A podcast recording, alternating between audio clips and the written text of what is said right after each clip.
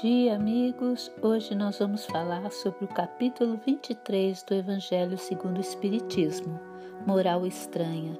Não vim trazer a paz, mas a espada.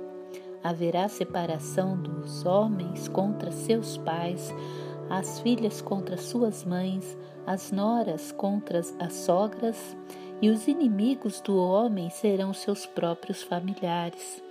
Essa é uma das parábolas de Jesus que causa estranheza.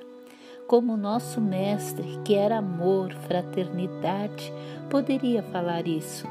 Essa contradição é contrária a tudo que ele nos ensinou, mas devemos entender o seu verdadeiro sentido.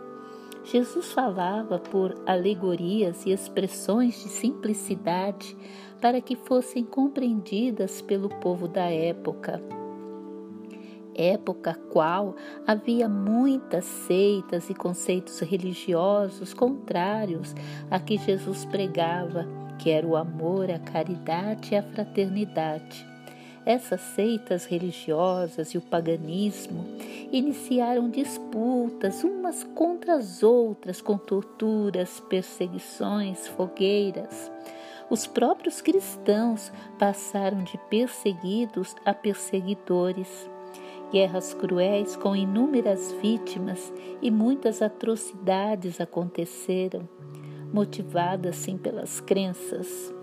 Mas diante de tudo isso, chega Jesus enfatizando o amor ao próximo, o perdão, a caridade e ensinando através de parábolas, entre elas, não vim trazer a paz, mas a espada, gerando uma má interpretação entre homens movidos pela ignorância, orgulho e egoísmo levando a desavenças entre os próprios familiares que professavam suas crenças de formas contrárias, diferentes, ocasionando rupturas no seio doméstico e familiar.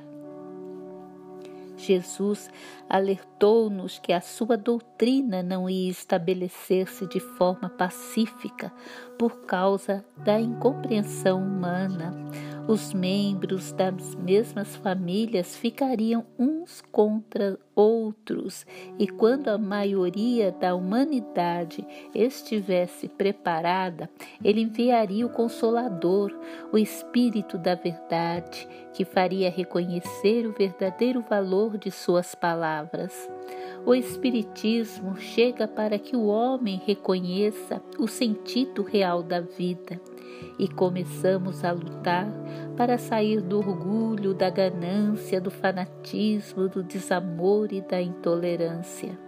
Jesus é o médico que cura as nossas mazelas, nossos conflitos interiores, ensinando que o caminho da luz, da superação, é o amor a nós e ao nosso próximo.